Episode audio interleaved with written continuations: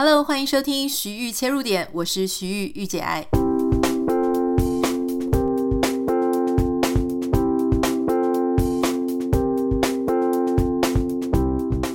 Hello，欢迎你收听今天的节目。在正式开始今天的节目之前，要稍微跟大家分享一个团购的讯息。这个团购时间呢是从啊、现在开始到十月底哈，因为即将要冬天了，所以大家记得要补充一些面膜。上一次呢，我们跟提提颜一起合作面膜，那非常非常多人响应哈。那接下来现在因为又已经过了好几个月，已经要进入冬天了，所以提醒大家也要继续开始补货。这个团购呢，这个面膜团购。啊、是不止台湾，还有海外也可以的哈。那这次团购我们主主呃主要是有两组啦。第一组就是那种非常澎湃包的，呃，你只要买这一组四十七入哦，那这个四十七入呢，我自己大概可以用三四个月。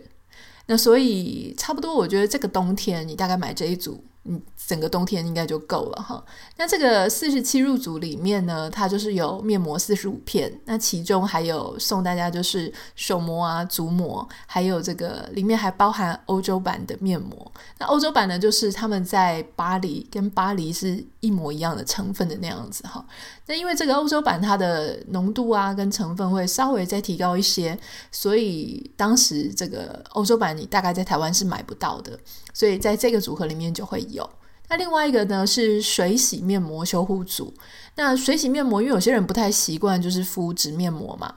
那有些人喜欢用水洗式的。那我自己挑了两支我最喜欢的，一个是晚上睡觉的时候不用洗掉，它非常保湿。第二个呢是玫瑰的泥膜，就是这个要洗掉，可是它的味道跟它的呃功能我真的非常喜欢，用完你的脸就是会非常非常亮哈。好，总之有这两组了，大家点进我们节目简介栏里面的链接去看一看，看有没有需要。那很特别的事情是，这一次的海外运费，好，就是满五千免运费，比他们平常的优惠啊，或是一般的呃那个门槛都低很多哈，所以大家可以把握我们这一次的团购哦。好，接下来我们就要进行今天的节目。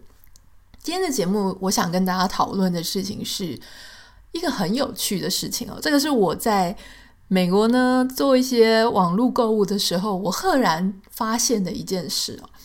我不太知道大家有没有常常在网购了哈。那我在美国大部分所有的购买几乎都是依靠网络，不管是 Amazon 啦，或是我是买这个呃保养品啊，或是生活用品啊，所有的东西我几乎都是用网络购买。一方面是因为美国的店家它都分布的比较远一点，二方面呢是好像买习惯了之后，你知道，其实我觉得很怪，就是你如果很习惯在网络上买东西，你一下去实体店，你会不知道东西要怎么找，然后要怎么看，因为上面可能没有很详细的规格啊、成分。可是同样反过来说，有一些人，像我有一些朋友，他们会去一些实体店的居家用品店买东西，或是他们喜欢去超市买东西，他们就觉得在网络上很难买，因为你摸不到啊，看不到啊，好吗，感觉不出来那个东西的质感。所以我想因人而异啊，每个人习惯不一样。那像我自己，我就是真的是什么衣服啊、鞋子啊，各式各样的东西，全部都靠网络购买。最近我在买网络购物的时候，我就发现有一个很有趣的，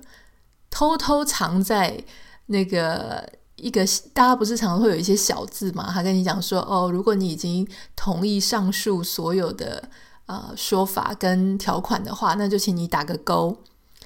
很多人都会没有去看那些小字嘛，因为你总觉得那些小字应该就都是一样的吧？那他既然是一个大公司，怎么可能会？呃，故意来害我呢？怎么可能会故意写出一些很夸张的东西呢？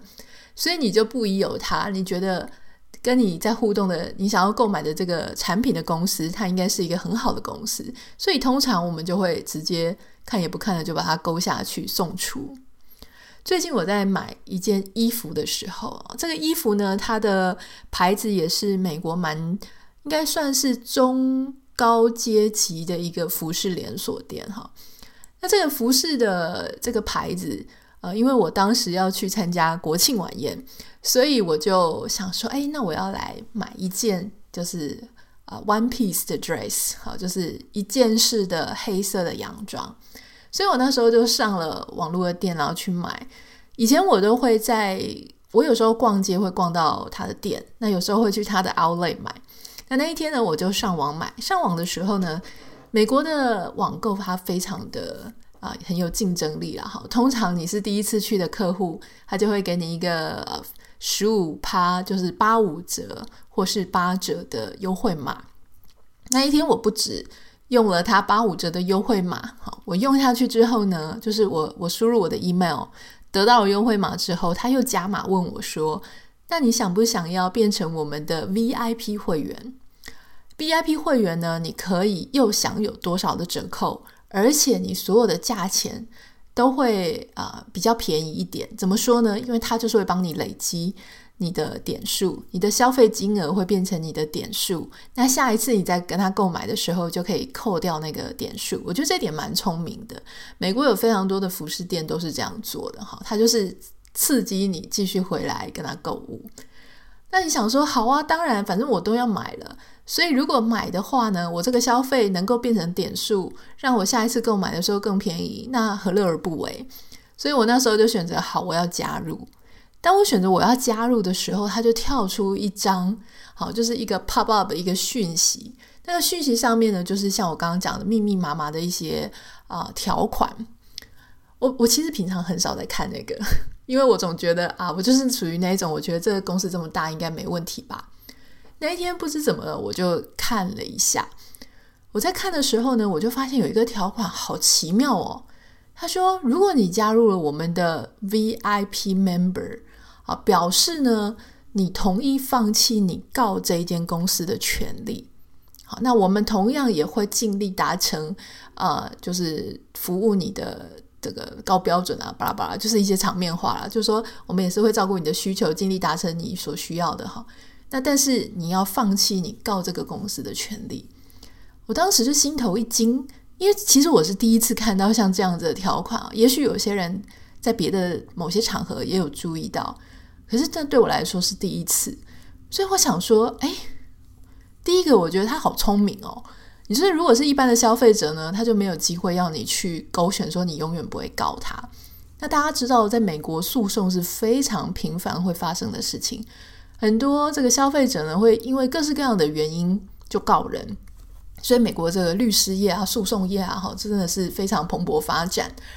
那他可能会因为什么原因告这个服装公司呢？可能是也许你的材质有问题啊，或是你造成了对方的什么皮肤过敏、什么过敏，或是各种你想象得到的、想象不到的原因，都可能会让这个公司哈就被提起告诉。所以我当时就觉得，哦，他用这样子 VIP 的一个优惠折扣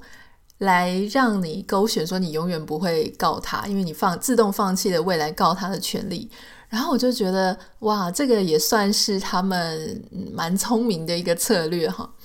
好，那我当时并没有，我虽然觉得有一点惊讶，但是我没有特别的去注意到说这个法源到底是什么。那会不会有其他的部分、其他的产业，它也会运用这样子的一种呃策略来玩？那最近因为我也有修一些法律的课嘛，哈，那呃，在某一个案子里面呢，老师就跟我们分享了一个影片。这个影片它刚好就提到了我刚刚非常有觉得很有趣的这件事情。美国的法律有一个啊 term 叫做 mandatory arbitration，这个讲中文呢其实就是强制调解哈，就是说什么时候会用到这个东西呢？老师他们就跟我们分享了一个案例哈，这个案例呢它其实是发生在美国。有一个女生哈，这个女生呢，她之前在十九岁的时候，她加入了一个公司。这个公司呢，专门就是派啊美国的一些啊他们的员工到伊拉克，到伊拉克呢去服务一些当地的一些难民啊，或是一些医疗的，提供他们一些医疗或是各种啊各种援助。那所以呢，他们当时她加入了这个公司，满怀。雄心壮志，然后还有很多人道的精神，他就希望他可以去啊、服务这样哈。那他这个加入这个公司的时候呢，公司他就会跟你签一个员工的合约，在这个员工合约里面呢，就有一项叫做 mandatory arbitration，也就是说呢，你在签的时候，你签下这个员工条约合约的时候，你就已经放弃了，你同意你放弃未来会告这个公司的啊、任何的可能性。那取而代之，当你们如果有一些什么争执啊，有一些争议的时候呢，啊、你愿意就是上这个调解法庭，好，上这个调解庭。那这个所谓的调解庭呢，它其实是有分这个私人的调解公司、调解公证人，跟这个私人的法官啦，哈，或是说政府的。那很多公司它会去配合一些私人的调解呃法官啊，因为这个调解调解人、调解法官，他其实也是有一些私人的公司在提供这样的服务的。好，那当时这个这个女孩子啊，她叫 Jamie。Jamie 她就有一点傻傻的，十九岁嘛，也不知道，你就很想要去工作，很想要得到这个机会，所以她当时不疑有他，就签下去。签下去之后呢，好，公司就把她送去伊拉克。在公司把她送去伊拉克之前，公司跟她讲说，我们会给你一个宿舍，哈，那这个宿舍呢，就是两个女生一间。那这两个女生一间呢，就是你跟另外一个女生啊，一人会在一边，然后你们有一个共用的浴室，大概是这样的环境。结果没有想到，当这个 Jamie 他到了伊拉克的时候，他就发现，哈，他被送到一个房子去，他的宿舍。这个宿舍里面完全没有半个女生，塞了好几个男的，哦，不是伊拉克人，而是这个都是美国人，就是这个公司的员工。然后这好几个男生呢，看起来他觉得都很害怕，因为他就一个十九岁的女生跟一群男生住在一起，然后。这些男生呢，有时候很有意无意的就给他，就是会摸他两下，或是一些性骚扰的言语。他有两次啊，他曾经两次告诉他的公司说他的遇到什么样的事情，结果就在第四天，他被下药。等他清醒过来的时候，他发现他全身光溜溜的，然后全身都是就是下体在流血。全身都很多的淤青，很多的淤伤，痛得不得了。他醒来，光要走去厕所又晕倒了。等他真的哈、哦，这个醒过来的时候呢，他其实是被关在一间就是非常非常小，好像运输笼里面的一个地方，外面还有这个保全，就是在看守他。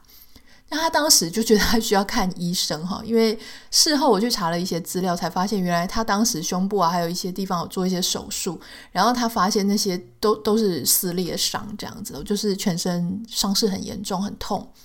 后来终于遇到一个比较有同理心、比较有同情心的一个啊，就是一个 guard 嘛，一个守门的人，就。借他手机，然后呢，让他去看医生，好，就是帮他处理，就是带他去看医生。结果发现，医生发现他全身啊，包含这个私密处啊、啊屁股啊各方面都有撕裂伤之外，哦，他这个全身都是伤，而且必须要做一些重建的手术，这样。那。他又被关起来，所以那个那个高儿偷偷给他运一个手机给他，他就赶快打电话给他爸爸，好跟他爸爸讲说他现在整个就是被囚禁在这个公司里面。他爸爸赶快跟这个美国的众议院的议员啊联络，然后呢就是有这个呃营救的行动这样子。后来他回去美国之后呢，他就要告这个公司。可是你知道他花了多久的时间才可以上法庭吗？因为这个当中他花了好几年，原因是因为他就是在当时那个员工协议上面，他签了，他同意强制调解，要强制调解就是说他同意他不会去告他的公司，他同意发生任何争执的时候都要上调解庭，而这个调解庭呢，啊，后来就是看到很多的数据是显示，在当时那些调解庭，其实很多时候公司他就会去找他配合的那些私人法官或是私人的调解员。那所以呢，基本上公司啊，像很多信用卡公司，他们在给你签信用卡的一些条款的时候，上面都会有这一条。那信用卡公司，我们就讲信用卡公司来讲好了，信用卡公司的得胜率是百分之九十。所以你真的如果跟他上调解庭，你的胜率大概只有百分之十而已哈，所以真的胜率是很低的。那、当然这个是性侵，好，这个其实是犯罪了，这不是只是侵害的一个民事的问题而已。所以这个这个女生呢，她后来真的花了好几年的时间去打这个官司，她不只是要打就是说是这个性侵的这件事情。他同时呢，自己也成立了基金会，去强调这个 mandatory 啊 arbitration 这个强制调解这件事情，他不应该。好，就是这个东西呢，当然很多人说啊、很多美国有很多烂诉的事情啊，比方说。有些公司他聘请了一个员工，这个我们也听过。有些员工他真的是想要来讹诈公司的，才来没有几天，然后离开了。他就是表现得很烂，都摆烂，然后很难相处。公司请他离开，他最后就来告公司，跟公司要钱。这个当然我们也听过。可是当你你怎么去区分说，当你是真的很需要啊、法院法官一个法律的力量来保障你的？啊、呃，最基本的人权跟需求，给你一个公平的、正义的待遇，并且让这些人应该得到公开的惩罚。你要怎么样让这个当中他能够是可行的？所以这个女生后来成立一个 foundation 一个基金会，然后专门去啊、谈这件事情，就说必须要在这个啊、这个 mandatory arbitration 强制调解的这个 term 之外。他必须要有一些例外，例如说，当你遇到性侵的时候，当你遇到一些很严重的啊这个侵犯、侵害，好甚至罪行的时候，这个东西它必须不适用。所以这个这个后来我就觉得说，哦，当我读到这个的时候呢，我就发现，嘿，原来 真的有很多公司哈，或是有很多这个零售业者，他们所提供的这些小小的字啊。你不要小看这些字，这些字呢，第一个就是你要主张一下，你要想想看你自己的权益。今天如果是一个服装店呢，我觉得不会有太大的问题。可是今天如果是一个医疗机构，如果是一个信用卡机构，如果是一个食品公司，好，你难道真的就要放弃你可能？啊，这个告他的权利吗？因为像衣服，我觉得你顶多就是不好看嘛，然后他不赔钱，不让你还钱，或是好皮肤过敏等等，我真的想不出来有什么很严重，你非得一定要告一个服装公司的理由。但如果是食品公司、医疗公司，好，或是一些交通啊、旅游业者，那就很可能会造成一些非常严重的影响。那这些非常严重的影响的时候呢，请大家要稍微。在签那个小字同意栏的时候呢，真的还是要稍微看一下哈。当然，我不太确定在台湾是不是有这样子的一种条款，就是说你在买东西的时候啊，还是你在啊、去应征工作的时候，人家签的这个，我在大部分大家听听过就是保密条款或是竞业条款，但是有没有这种你绝对不能？啊、这个告公司，你要放弃你的告公司的权利的这种条款，我不太清楚哈。好，这个是今天要跟大家分享的事情，所以这个事情呢，我觉得啊，蛮有趣的哈。就说一些小字，魔鬼也是藏在细节里嘛哈。有时候一些小的地方，我们不注意的地方，哎，其实它有可能真的就让你的权益非常的受损。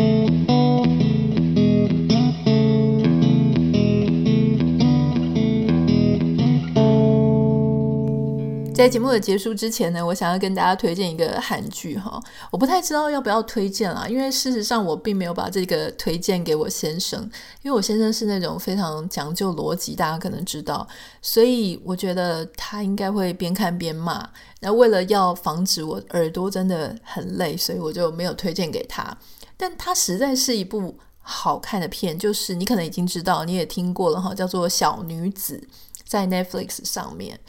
那这个小女子呢，说真的，她很狗血，很好看，剧情转折非常的惊人，然后整个题材也非常有趣哈。就是说，一对应该是说三个呃三姐妹，她这个原型有一点像那个我们文学经典名著《小妇人》嘛哈，但是《小妇人》是四个姐妹，她们是三个。那这三个呢，她就在非常非常穷的家庭。长大，那妈妈又没什么责任感，所以基本上这三姐妹要自己照顾自己。这三姐妹呢，刚好她们对金钱的态度不太一样，呃，她们工作性质也不太一样。这个我想大家自己去看哈，我觉得非常的精彩，是它的情节的铺排，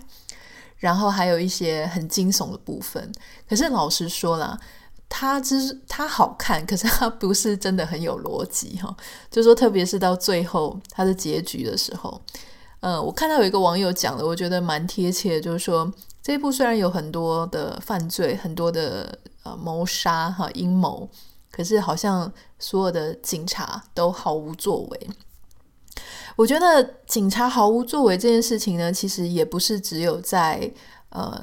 只也不是只有在小女子里面有出现。大家可以看到很多有名的好看的韩剧里面，警察好像都形同装饰而已。